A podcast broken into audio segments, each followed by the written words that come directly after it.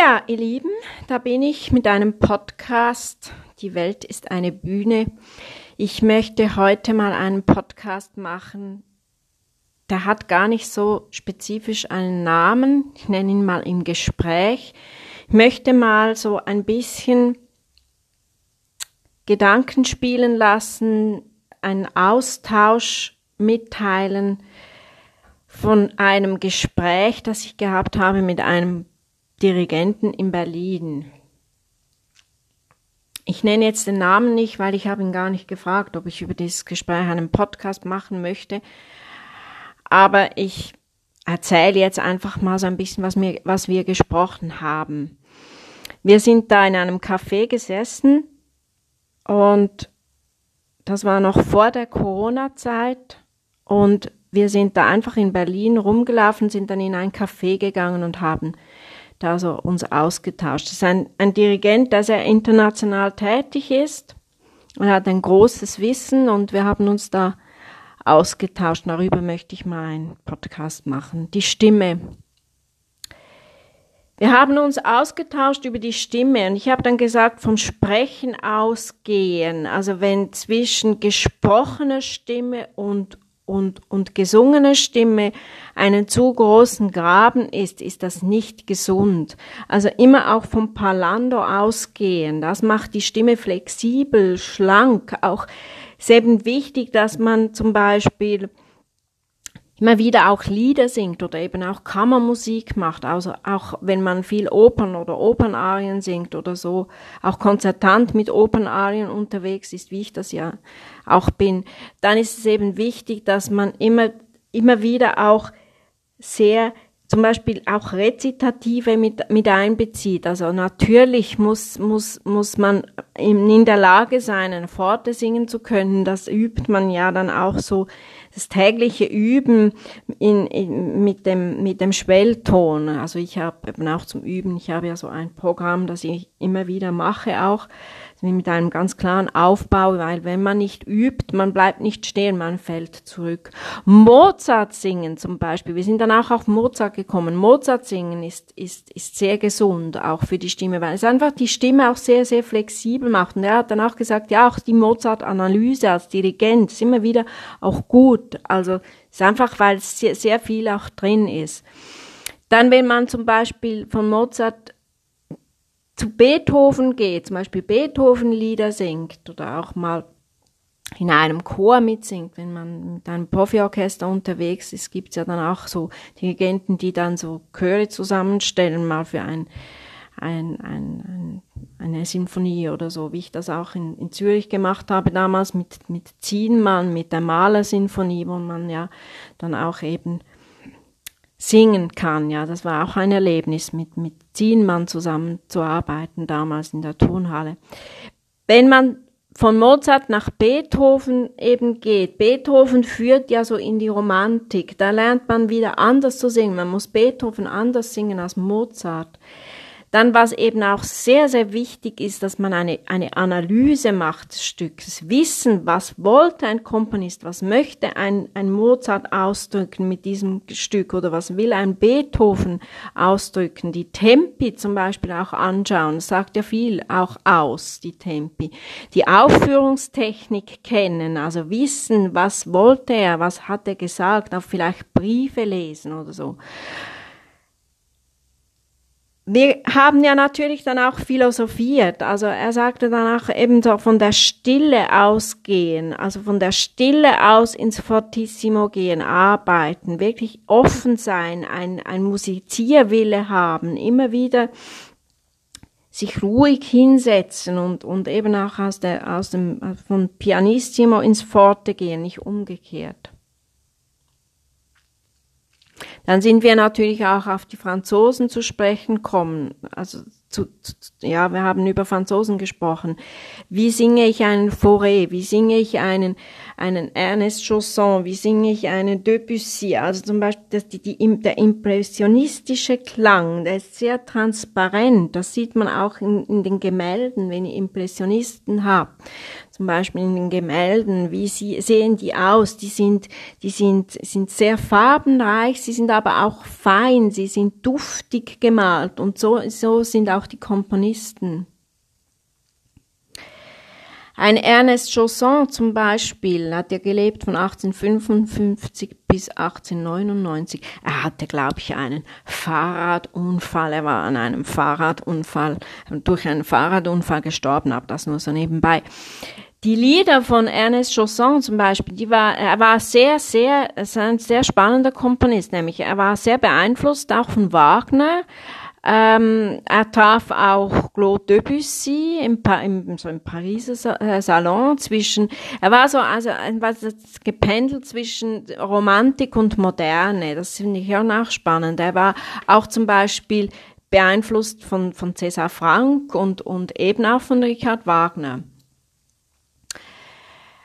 Er lernte auch durch Frank so die, die, die Formal, also das, also die, die, die, die, die, die, die, das Formale natürlich kennen. Also man sieht dort schon auch so, wenn man bei César Frank schaut, so die, das Form, die Formalanalyse, die Impulse, die Verarbeitung, der Hang dann zum Großen, das hat er sicher, das, das, die Harmonik, das hat er, die, diese Impulse kamen von Richard Wagner.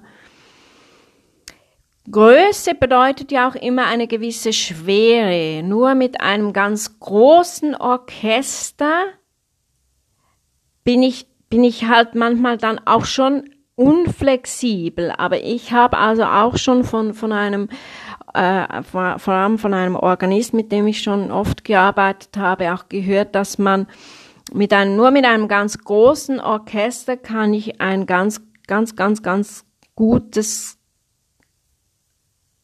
brillantes, farbenreiches Piano spielen. Ich glaube aber ursprünglich kam das nicht von einem, von diesem Organisten. Ich glaube, dass das, bin mir nicht ganz sicher, aber ich könnte mir vorstellen, dass das zum Beispiel Karajan gesagt hat. Dann gingen wir natürlich, kamen wir natürlich auch auf Schubert zu sprechen, was man da bei Schubert raushört, die Wehmut, das Sehnsuchtsvolle, er komponierte sehr, sehr sehnsuchtsvoll, vielleicht auch ein bisschen etwas Liebessüchtiges.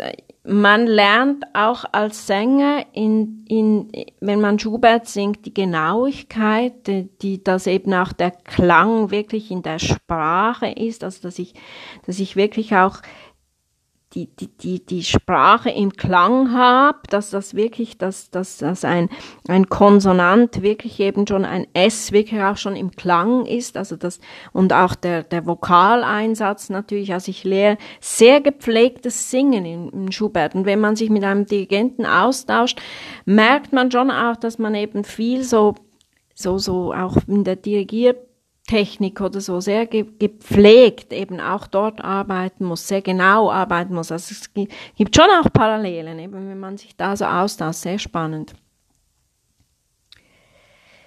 Dann hat natürlich die, die Musik auch einen, einen soziale, eine soziale Funktion. Man lernt Disziplin in der Musik, man lernt miteinander, Musik ist ja auch eine Sprache, ist eine Kommunikation. Also ich denke, wenn man Musiker ist und Musikerin ist, also gerade Sängerin, Sänger, Dirigent, ist man sicher auch sehr kommunikativ.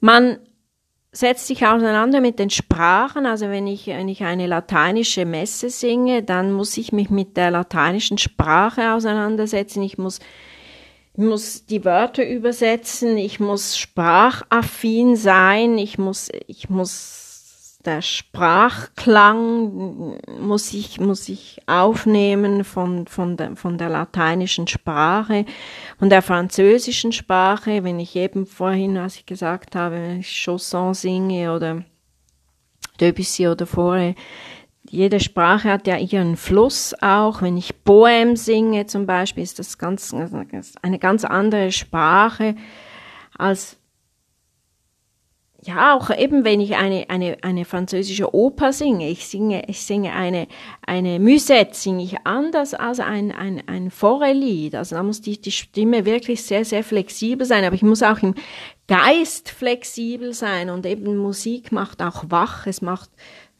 es macht geistig wendig, es macht schnell, man, man, ist, man ist wach, man ist konzentriert, man ist fokussiert. Musik macht etwas mit einem. Eben wie ich gesagt habe, ein Instrument spielen, man, man ist diszipliniert, man geht jeden Tag ran und, und macht es und man, man macht es mit Begeisterung, man macht es mit Feuer, man macht, man macht es mit, man brennt dafür, sonst muss man es nicht machen. Es ist wirklich, es ist ein, bei mir ist natürlich auch Hobby, also mein, mein Hobby ist die Musik auch. Natürlich mache ich auch Sport, aber das mache ich mehr so zur Entspannung. Mein Hobby ist wirklich auch mein, mein Beruf. Und das ist auch das Schöne. Man, man hat vielleicht natürlich dann, man hat nicht so Grenzen, wenn man, wenn man jetzt arbeitet und wenn man, wenn man freie Zeit hat, weil das, das, man ist immer irgendwie damit beschäftigt. Aber es laugt einem eben auch nicht aus. Also auch das Reisen.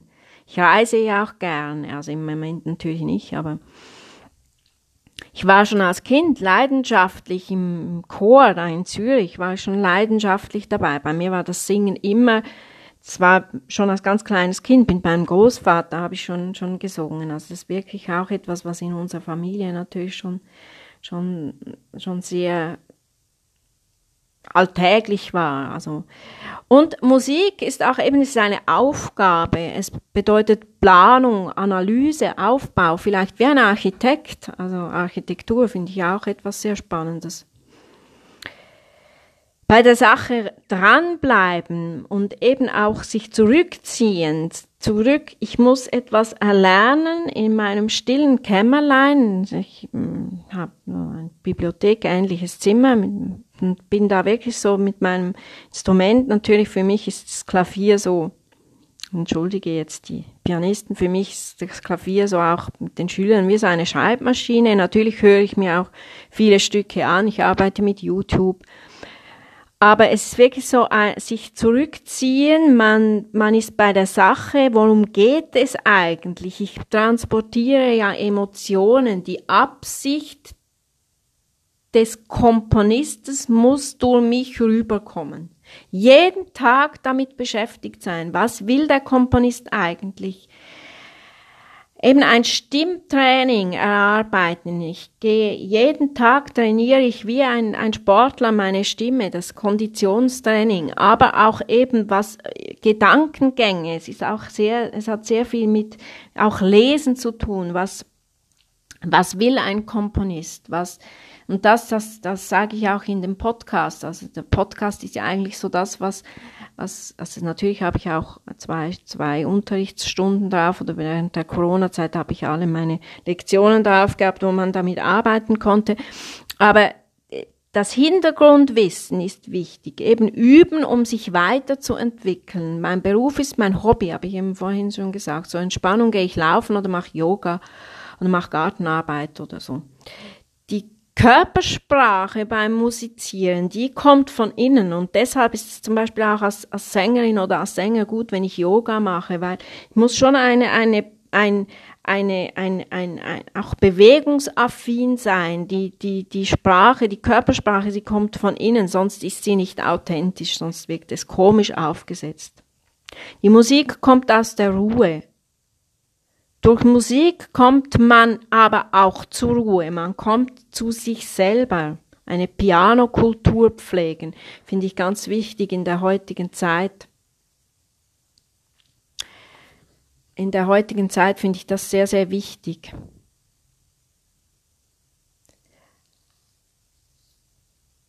Eben auch, auch wissen, wie singe ich, wie spreche ich, das finde ich finde das sehr sehr sehr wichtig eine eine Sensibilität haben. Was was was was mache ich wenn ich singe, wie kommt die Bewegung, wie unterstützt die Bewegung die Stimme, das ist ja wichtig. Also auch achtsam sein, sehr achtsam sein, unterstützt die Bewegung das Singen und nicht einfach aus, aus, aus Verlegenheit eine Bewegung machen. Das sieht man manchmal bei, bei, bei, bei Schülerinnen und Schülern, die noch am Anfang sind. Wenn man viel reist beim Singen, lernt man, man es ist etwas Schönes, viel Reisen und, und, und Singen. Natürlich jetzt während der Corona-Zeit nicht, aber grundsätzlich ist es etwas Schönes zum, zum, zum, zum Singen, viel Reisen. Man lernt das Publikum kennen oder man lernt, lernt die verschiedenen Publikums kennen, die verschiedenen Couleurs des Publikums lernt man kennen. Das Wiener Publikum hat viel, viel Hintergrundwissen, auch das deutsche Publikum hat sehr, sehr viel Hintergrundwissen, Geschichte natürlich schon mit ihren Wurzeln. Das Wiener Publikum ist immer, immer um, um, um das ganze Mozart ist dort immer präsent natürlich. Dann die Deutschen haben ein hohes philosophisches Hintergrundwissen natürlich, sind sehr gebildet auch, also zwischen Wiener Publikum und, und Münchner Publikum merke ich jetzt nicht so einen großen Unterschied. Aber zum Beispiel Frankreich ist ja ein Literaturland, das ist jetzt nicht unbedingt so ein Musikland wie Österreich oder Deutschland.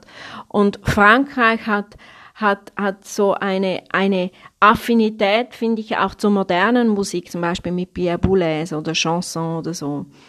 Die Franzosen zum Beispiel mögen Ästhetik extrem. Bei den Deutschen darf es auch mal so ein bisschen stören oder so. Das ist, das ist ganz, das, dort sind sie schon sehr anders. Die wollen gar nicht immer, dass es so glatt ist. Das ist auch so etwas, was ich schon mit Schauspielern diskutiert habe.